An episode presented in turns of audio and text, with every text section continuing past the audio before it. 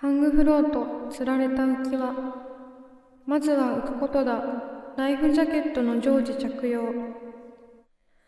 ライフジャケットについて考えるようになってから、ライフジャケット、もとい、救命胴衣について調べるようになりました。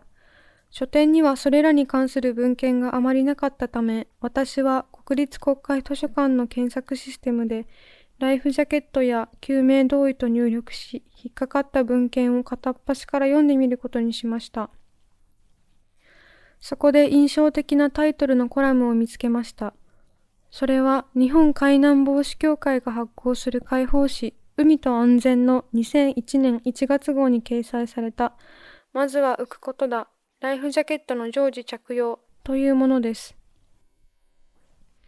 まずは浮くことだ。確かに水難事故においては、浮くか浮かないかが生死を分けるというのは容易に想像がつきます。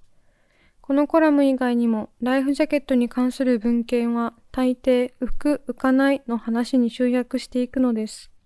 思い返してみると、ライフジャケットや浮き輪は人間を浮かすことだけに特化して作られているような気がします。全日本会員組合機関誌会員ザ・シーマン2018年7月号に掲載されている船員の命を守るライフジャケットの着用義務化と歴史によると、ライフジャケットの起源はノルウェーの漁師たちが使用していた木片やコルクであると言われています。現在の形状に近いライフジャケットは1854年に作られたコルク製のもので、耐候性、つまり屋外で使用した場合の劣化しにくさと浮力が認められ、救命艇の船員に着用させるようになりました。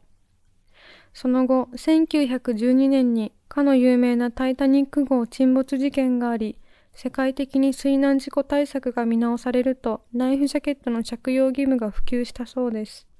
具体的な数字でライフジャケットの着用効果を表していたのは、日本海沿岸周辺での10年間における漁船、プレジャーボートからの海中転落時の生存、死亡率です。ライフジャケットを着用していなかった海中転落者の生存率が27%なのに対して、着用している場合の生存率は60%、およそ2倍以上生存率が上がります。ただ浮いているだけなのに、ただ人を浮かせるだけなのに、ライフジャケットは水難事故を恐れる者たちから守護神のように崇め立てまつられているのです。